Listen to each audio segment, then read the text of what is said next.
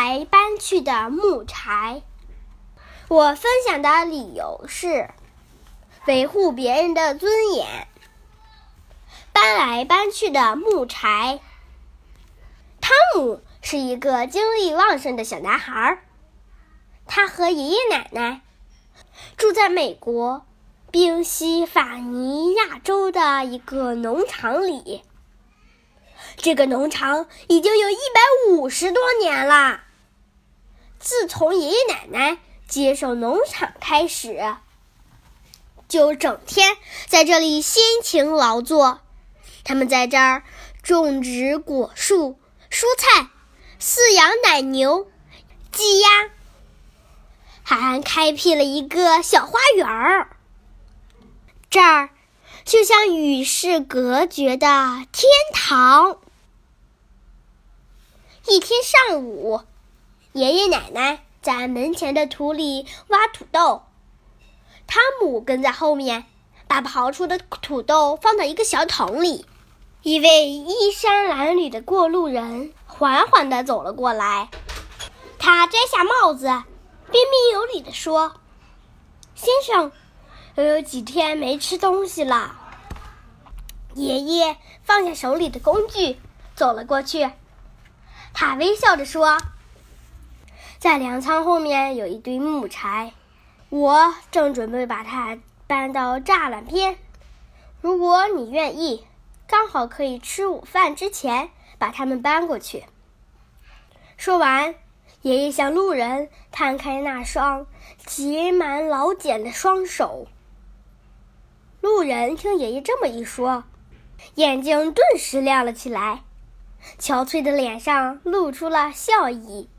他说：“先生，我很乐意为您效劳。”过路人立即奔向粮仓后面，抱起一大捆木柴，向栅栏旁走去。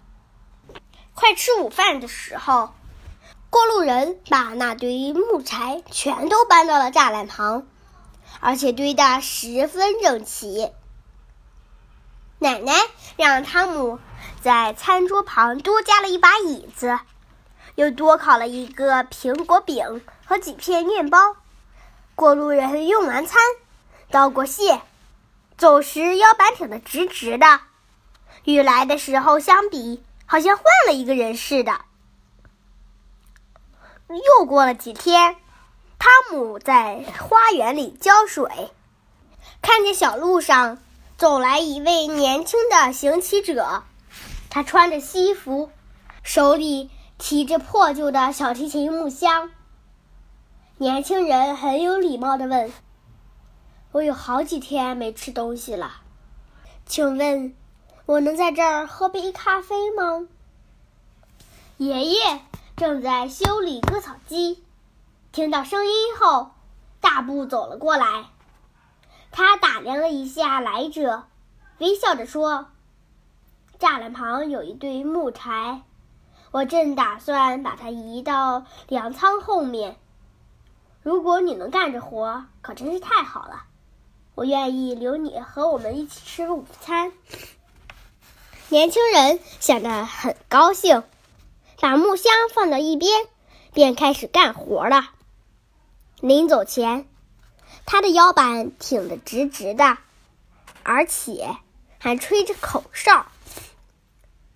晚餐的时候，汤姆奇怪地问：“爷爷，前几天你才让人把木柴搬到栅栏边，为什么今天又要从栅栏边搬到粮仓后面呢？”爷爷摸了摸汤姆的小脑袋，仰起头。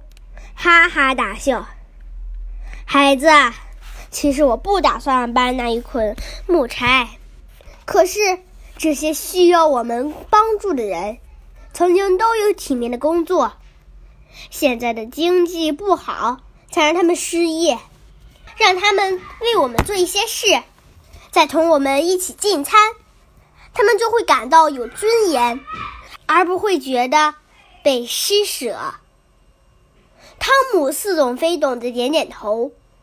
从那以后，再有人前来乞讨时，汤姆就会主动的说：“我爷爷有一堆木柴，正需要搬到栅栏边去。”或者说：“我爷爷有一堆木柴，需要搬到粮仓后面去。”在那段经济不好的日子里，汤姆已经记不清和多少陌生人一起进餐，或者说，那堆木柴被来回搬了多少次。